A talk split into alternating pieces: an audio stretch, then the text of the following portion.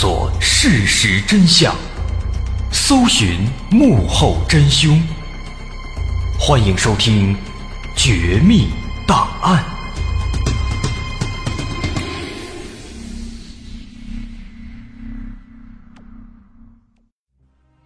欢迎收听今天的《绝密档案》，我是大碗。在上期当中，咱们说了靳如超他是如何从杀害韦志花之后，到开始犯案，再到最后被抓，整个的这么一个过程。那么虽然说这起三幺六特大爆炸案啊，已经是凶手被抓获了，也已经告破了，可是现在回味起来呢，这起案子给我们留下了很多的问题。从这整个过程当中啊，咱们就能够看出来了啊，凶手靳如超这个人，首先说他自己从心理上应该就存在问题，而且这个问题还不小。他到底是为什么要制造一起这么残忍、这么丧尽天良的爆炸案件呢？他的这个很暴躁、很奇怪的性格又是怎么出现的呢？是什么原因导致他最后变成这个样子呢？今天咱们就来。研究研究这个问题，咱们会结合他的一生的经历，还有他慢慢的这个心理变化、三观的建立，来探讨一下靳如超他是如何从一个正常的人一步一步的走向犯罪的。首先来说，咱们看靳如超的这个行为啊，应该很容易就能够判断出来，他应该是属于反社会人格。反社会性人格。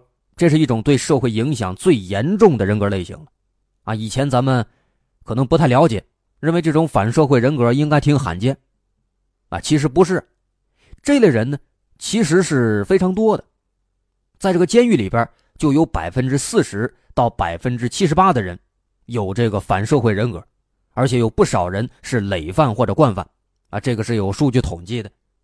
那么同样的，靳如超呢，他就是属于这一类的反社会人格。因为靳如超他的这个行为心理这一系列特点都是完全的符合反社会人格的四个特征的。这四个特征都是具体是什么内容，是什么样的特征呢？咱们首先来分别结合靳如超的个人情况来挨个的分析。首先来说，反社会型人格它的第一个特征就是具有高度的攻击性。这个咱们应该都知道，啊，说反社会人格有高度的冲动性和攻击性。不过，其实还有一种呢，是属于没有攻击行为的，但是那一种呢，也是属于反社会人格啊，只不过比较少见。典型的表现呢，就是他们恐惧社会，啊，当然这一类呢，咱们今天不谈，跟咱们的主题也没有什么关系。那么，咱们看靳如超，靳如超他是有多次的暴力行为。还有一次因为强奸而入狱的经历的，啊，从这个经历来看，那不用说了，肯定是属于最常见的这一种，具有冲动性和高度攻击性。而且这种冲动和攻击性，它最早啊，甚至是可以追溯到一个人的童年时期的。根据数据统计，具有这些反社会人格的人，他们在十五岁之前，他们的暴力行为相对来说是更多的。并且同时呢，他们因此在童年之后啊，也更容易发生暴力行为，啊，这一点对于靳如超来说也是非常吻合的。根据这个靳如超的一个妹妹的描述，说自己从小就非常害怕这个靳如超哥哥，原因呢，是因为他的这个脾气性情太暴躁了，动不动就打人就摔东西。比如有一次呢，在靳如超还十几岁的时候。有一次家里包饺子，可是靳如超不爱吃饺子。这天，靳如超从外边回来，刚开门，看见家里包饺子呢，马上就翻脸了，生气了，一下子走到桌子前，把桌子给掀了。这种啊，从童年开始就开始不断出现的暴力行为，就是非常符合反社会人格这个特点。另外呢，靳如超在成年之后。曾经犯过强奸罪，并且因此入狱了，而且呢，在出狱之后又犯下了杀人和爆炸两起重大案件。这种连续的暴力行为，也再一次的说明他是具有高度攻击性的，是属于反社会人格的一个特点。这是第一个特点，高度攻击性。然后咱们再看反社会人格的第二个特点，没有羞惭感。什么是羞惭感？这个羞就是羞耻，惭就是惭愧，羞惭感呢就是羞耻和惭愧呗。啊，顾名思义，这一点反社会人格的人普遍也都存在这个特点，并且呢，他们与此同时还缺乏跟焦虑相关的自主神经反应。当然，这个就比较专业了，咱们在这儿就不多谈。总的来说呢，这一点在季如超身上其实也是非常明显的，只不过呢，他的这个心理啊，他不是天生就有的，那也不是属于家族遗传，因为有一部分这个反社会型人格，他们的这个没有羞惭感，有的是天生的，还有的呢是家庭遗传的，啊，当然靳如超都不属于。靳如超他出现这种没有羞惭感的情况的根本原因，其实是因为他从小的时候。从九岁的时候开始呢，就出现了这个听力问题。在九岁的时候啊，他因为得了中耳炎，结果呢，大夫治疗没有治好，最后造成了听力减退，基本上就是很难听见人们说话了。那么，因为他沟通不方便，跟身边的朋友、同学的交往就开始慢慢减少，哎，逐渐的他就变得开始沉默了，由原本的很活跃、很合群，变得很孤僻了。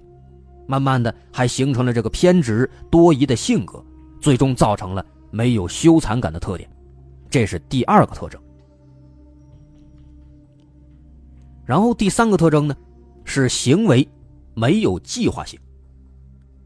说反社会型人格，他们的行为大多都是受一些偶然的动机或者情绪的冲动，或者是本能的愿望所驱使的，缺乏计划性或者缺乏预谋。只不过这种没有计划性呢，也是分成两种情况，一种是单纯型的，一种是复杂型的。啊，单纯型的很简单，就是说因为某件很偶然的事情，突然之间，把他的脾气就给激起来了，然后呢开始犯罪，这是单纯型。那么复杂型呢，正好是相反的。啊，虽然说这个复杂型他的犯罪起因也是在一个偶然的前提下。但是呢，他真正起了这个犯罪心理之后啊，也会有一个计划啊。不管说这个计划是复杂还是简单，他都会通过这个计划呢，一步一步的去执行，来达到发泄自己这个情绪的目的。咱们结合这个金如超来看，他一开始杀死韦志花，这个毫无疑问是受情绪冲动驱使，最后杀人了，没有计划性。那么这个时候，咱们可以看作他是属于单纯型的。只不过呢，在他意识到自己是必死无疑之后，他还是索性，干脆是一不做二不休，完全释放了自己多年以来的这个仇恨的压抑的心理，决定对自己的仇人实施报复，从而就开始了有计划的犯罪。那么从这一点来看呢，它又属于复杂型，啊，不过不管是属于哪一种，都可以确定，他的这个行为是属于反社会型人格的。第三个特征是符合的，然后咱们再看第四个特征，叫做社会适应不良。啊，这个很简单，就是说反社会人格他们会因为他们的这个行为跟咱们公认的社会规范有一些不同，有很明显的区别的地方，从而呢，这些人就会引起人们的关注，从而呢，就显得他跟这个社会是格格不入的。哎，这就是第四个特征。那么就金如超来说，他确实是有了很明显的社会适应不良。咱们可以分三个方面来说。首先，第一个就是不能够适应学校的生活。哎，从小开始，因为这个听力有问题，导致很多人啊都看不起他，给他起个绰号叫“进笼子”。他因此呢感觉非常的自卑啊，不搭理别人，别人呢也不搭理他了。这是第一个不适应。其次，第二个不适应，是不能够适应家庭生活。在金如超入狱期间，家人曾经给他办过保外就医。啊，什么是保外就医呢？说白了，就是说呢，这个犯人在这坐监狱呢，但是啊，疾病很严重，需要申请去监狱外面进行治疗，这叫保外就医。但是当时啊，靳如超回来之后，他把自己的前妻给囚禁了，把家里搞得是鸡犬不宁，所以没办法，接出来二十一天之后又给关回去了。这是第二个不适应，不适应家庭。然后第三个不适应呢，就是说靳如超跟邻里的关系也适应的不好。当时他住的这个棉三宿舍的一个居委会主任说过，说靳如超，因为父母离异，家庭不和，邻里关系呢搞得也非常紧张。他曾经很多次找到居委会，让这个居委会呢给他找工作，可是当时啊，接连给他找了四五个工作，他都不干，说这些活啊太栽面太掉价了，不干。而且同时呢，他还经常的和邻居闹矛盾，啊，甚至扬言说我要把这个楼炸了，把你们都炸死。哎，这是第三个不适应。所以说，综合这三个不适应，能够看出来，金如超跟社会各个方面。都是不适应的，所以说他也符合这第四个特征。那么咱们综合靳如超的这个行为来看，高度攻击性，没有羞惭感，行为没有计划和社会适应不良，他的这个行为呢，正好就是符合这四点的，也就说明靳如超他肯定是一个反社会型人格。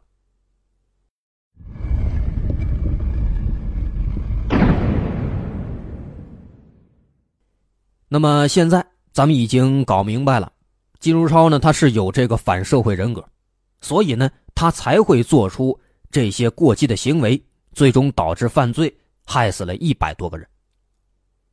那么这个时候啊，其实咱们又会面临一个新的问题，就是说他的这个反社会型人格，他是怎么形成的？那么研究这个问题，咱们就不妨从金如超的人生经历。来慢慢的按照时间顺序来慢慢的分析。那么首先咱们就先看看他的童年时期。咱们都知道，一个罪犯让他变成罪犯的根本原因，往往是发生在童年时期的。那么咱们就一句话来概括一下靳如超的童年时期的一个最显著的特点，就是缺乏家庭关怀。靳如超的一个同学。曾经跟警方说过，说靳如超在小时候耳朵有问题，导致他非常自卑，所以呢，他不主动的跟人交流，慢慢的就经常被人欺负，被人侮辱。那么同时在这个阶段呢，也就是在他八九岁这几年当中，正好呢，金如超他也没有得到家人的倍加呵护，而是独自的承担了这些侮辱，这些别人的欺负，承担了这些痛苦。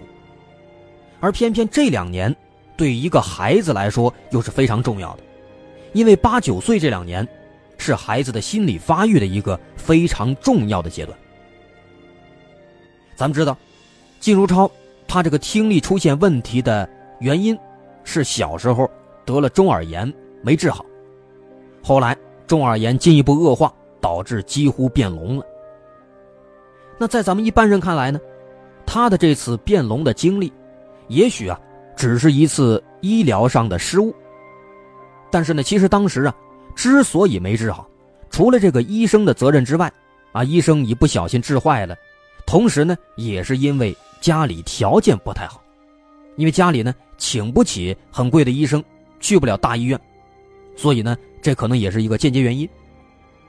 但是这个情况在靳如超的内心当中就不一样了，他认为是什么？他认为是家人对他的不重视和不在乎，导致他出现了这个耳聋的问题，所以呢，他对家人在小时候就已经有了一个不满的心理。那么在这个时候，如果家人能够及时、细心的给他指导、给他解释，并且呢，对耳朵不好的靳如超多加照顾、多加关怀，在他受到欺负、受到侮辱的时候，保护他的自尊心。那么，也许靳如超后来就不会走的那么极端了。啊，当然，咱们这么说，并不是说呢要指责靳如超的父母，并不是说他们做的不对。那毕竟咱们现在是不知道当时他们家的情况的，因为咱们前面也说过，说靳如超的父母曾经是离过婚，所以当时他的父母是不是也在受一些客观因素的困扰，没法照顾到孩子呢？啊，这个咱们都是不好说的。啊，这是。靳如超的童年时期发生的一些事情对他造成的一个影响，这个影响是非常深远的。然后，金如超慢慢长大了，咱们再看看他的青少年时期、青春期。这个阶段，咱们用一句话概括，就是缺乏教育，过早的进入社会。因为当时他的这个听力障碍没法继续再接受教育了，同时呢，也因为学校同学和朋友的排挤，所以呢，后来金如超在十六岁的时候，就在石家庄棉纺三厂五七劳动公司参加工作了，从此正式步入社会了。而且呢，他步入社会之后，这个工作历程也非常不顺利。在后来几年当中，又换了很多次工作。咱们都知道，在青春期，人会逐渐的去认识这个社会。这个时候呢，因为人在突然面对这个社会，就会变得很迷茫、很混乱。所以，这个时期的人是需要接受正确的教育和指导的。只有这样，才能够树立正确的三观和个人形象。然后呢，我们再看靳如超，这个阶段的靳如超，他不光是开始认识社会，他都开始步入社会了。所以呢，在这个阶段，靳如超他是更加的需要人来指导的。同时呢，因为他的听力问题，导致他会有一个自卑感，这一点也是严重的影响了靳如超的人生观还有价值观的形成。再加上他的这个听力原因，导致他很难。去和身边的人进行有效的沟通。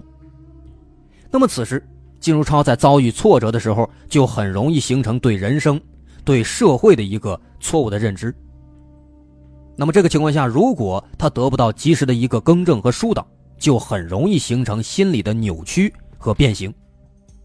而且，咱们后来知道了，金如超他也的确出现了这样的问题，啊，这是靳如超的青少年时期。这个时期，等于是说把他童年时期带来的问题进一步的给恶化了。最后，咱们再看他的成年时期。成年之后，在这个时期呢，因为在前两个阶段当中，他没有得到正确的人生指导，再加上二十八岁的时候因为强奸罪入狱了，最终就导致了他的三观极度扭曲，正不过来了。金如超是八四年结婚，八八年因为强奸罪被判了十年，后妻子跟他离婚，在九七年被减刑释放。在这个阶段当中啊，金如超基本上都是在监狱当中度过的。监狱里的这个环境，啊，这么多的罪犯跟他在一块也就更加导致了他的三观扭曲了。不过在这几年当中，金如超他经常的会自己写日记，啊，虽然说。他这个错别字很多，但是呢，在这个日记里，咱们还是依稀的可以看出来他对社会、对人生的一些歪曲的认知的。在日记里边，他有很多对人生的大篇幅论述，其中很多都是看起来很无知、错误，甚至是可笑的。啊，为什么咱们会这么说？咱们不妨直接举四个例子，大伙来看一看。首先，第一个例子，他认为是他的前妻。害了他和他的家人。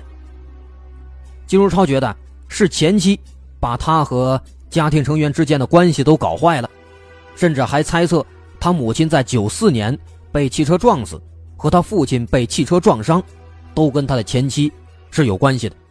啊，这个这不是无端的就怀疑人家吗？这是第一个例子。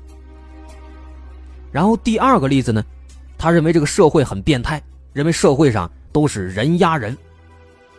他在日记里是这么写的：“不要总是考虑能得到法律保护。现在社会没有任何人讲法律道德，说弄你就直接弄你了。你讲法律道理没有用，直接把你压起来，反抗也没用。社会上都是人压人，有权的人、有门的人，什么事都敢做。你只好忍受屈从，设法搞掉他们就行了。”啊，这是靳如超的原文。虽然说啊，咱们现在这个社会上，目前的确是存在一些这个不公平、不公正的现象，这是无可否认的，哪儿都有。但是咱们看靳如超，他对这种现象的认知和应对模式，显然是非常极端的，而且呢还是有问题的。然后再看第三个例子，他在日记里说：“世界上没有什么好人。”啊，原文是这么写的。现在改革开放变化很大，人人都有这种头脑。要是没有头脑，人人做事都是精心、怕事、当心的，或者被害、被诱惑、被诬告、被陷害等等可能。在你周围的人面前为你说好话的，有可能他也是骗你的。这段话很明显，在这个靳如超眼里，世界上没有好人啊，都是尔虞我诈、争权夺利的关系。他还用这个加粗的笔迹在日记本的封皮上写了这么一句话：“有权势者生，无权势者死；胜者为王，败者冤死；有钱者生，无钱者冤死。”那这是第三个例子。然后第四个例子呢，他认为，在一生当中啊。学点坏，是一个好事。在日记里有这么一段话，是这么写的：人的一生学点坏，干点坏事是好事这样跟你周围的人们出点坏，干点坏事使你周围的人与人之间都互相整弄、互相打闹。如此一来，他们就会毁了他们自己，而你就会安然无恙，也有了地位，而又能获得一切。这句话，啊，咱不用说了。这一听就是胡扯吗？这逻辑，咱都跟人想不通。所以说，从这个日记当中啊，我们就不难看出来，可以说金如超始终是把自己放在了一个受害者的位置上，他的所有的注意力都投注在对自己的自我怜悯上，而且对自身以外的他人是缺乏同情心的，他不能够去客观的分析和看待很多问题的因果。从而不能够以正确的方式来应对生活当中的事件。那么这种认知也就给他最终再次犯罪提供了一个条件。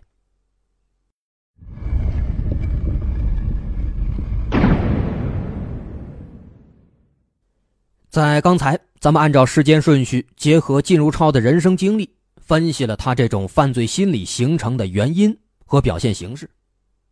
然后接下来，咱们再从社会环境和人格特征这两个方面，来分析探讨一下，靳如超是如何走上这条犯罪道路的。首先，咱们看社会环境方面。咱们每一个人在生活当中，在社会上都会面临大量的社会信息，这些社会信息有积极的，也有消极的。但是这个问题对于靳如超来说，因为他没有形成一个正确的对社会的认识，也就使得他眼中的社会是存在大量消极信息的。这一点从他的日记当中也能够看出来。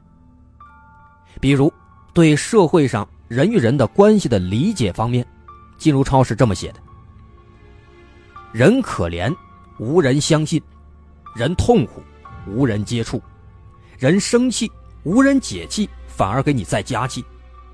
人没有爱，反而无人可怜爱你；人生气，别人就更高兴；人求人，别人越知道你无能，反而人们远离了你；你穷，别人越破你的财，让你更穷；你高兴，别人越不让你高兴。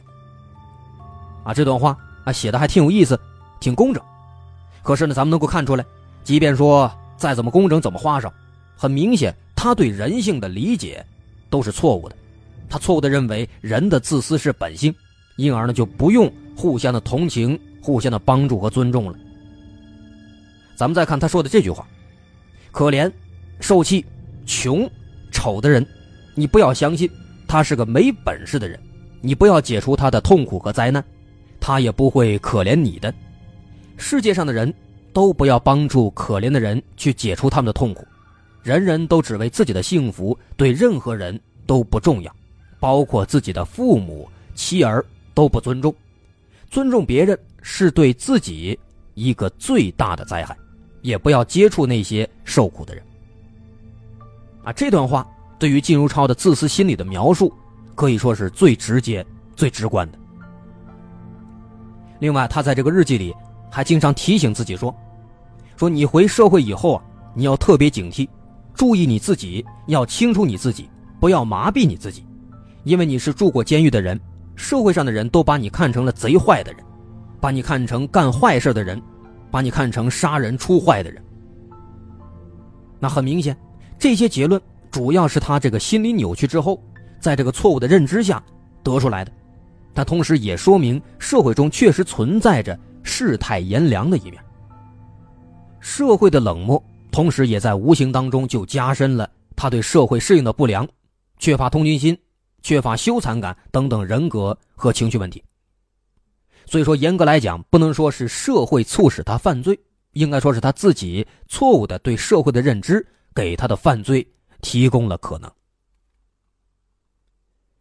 说完了客观啊，咱们再看他的人格特征：敏感、多疑、情感肤浅而冷酷、脾气暴躁、自我控制不良、缺乏责任感、法纪功能较差、行为受本能欲望、偶然动机和情感冲动所驱使，具有高度冲动性和攻击性。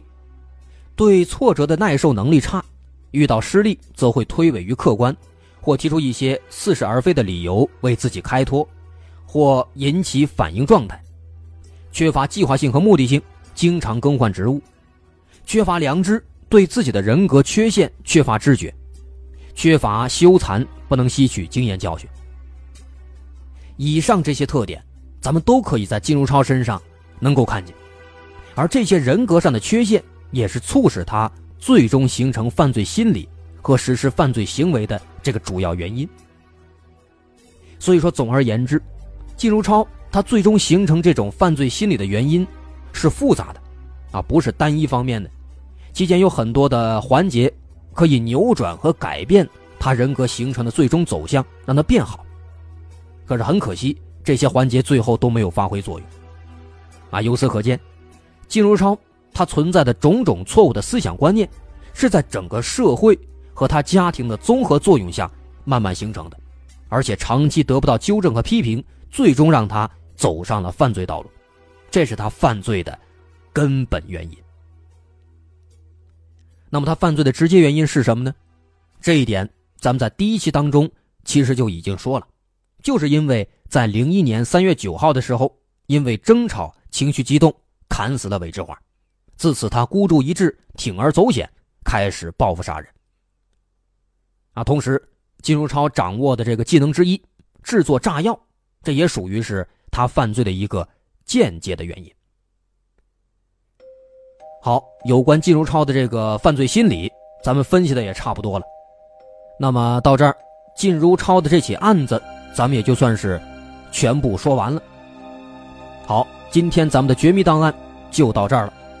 喜欢我们的节目，欢迎关注我们的微信公众号，在微信搜索“大碗说故事”就能找到了。咱们下期再见。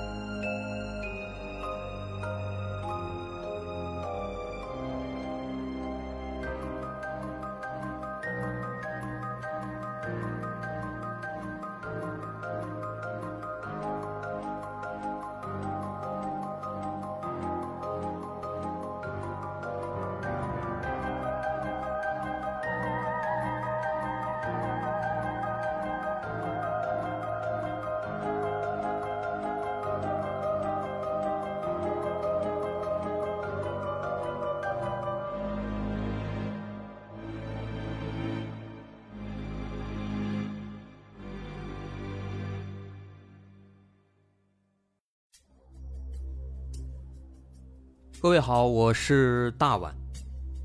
我们的《绝密档案》在喜马拉雅已经陪大家走过了一年多的时间，一年多的时间，我们更新了一百多期节目，在这一百多期的内容里，我们讲述了各种各样的怪奇事件。那在今后呢，我们也想尝试去做更多的其他类型的内容，比如一些自然怪象，比如有一些名人的黑幕。或者说是黑帮的发迹史，亦或是各种悬疑大案，以及更多的其他题材的探索。针对这些内容，目前我们也已经有了一个大概的规划，我们将会把这些内容做一个大概的整合，放在之后我们即将推出的一个新的专辑当中。这个专辑的名字暂定叫做《绝密档案：深夜调查局两百家尘封的未解之谜》当中。需要说的是，这个新专辑我们决定在喜马拉雅作为会员节目进行独家播出，总计有两百多集的内容。专辑上线时间将会在不久之后的九月九号。大家届时可以在喜马拉雅搜索关键词“绝密档案深夜调查局”，就能够找到这部新的专辑了。在上线前的这段时间当中，也欢迎大家添加我们喜马拉雅工作人员的微信：xmly 零三三零，也就是喜马拉雅四个字的拼音的首字母加零三三零，xmly 零三三零。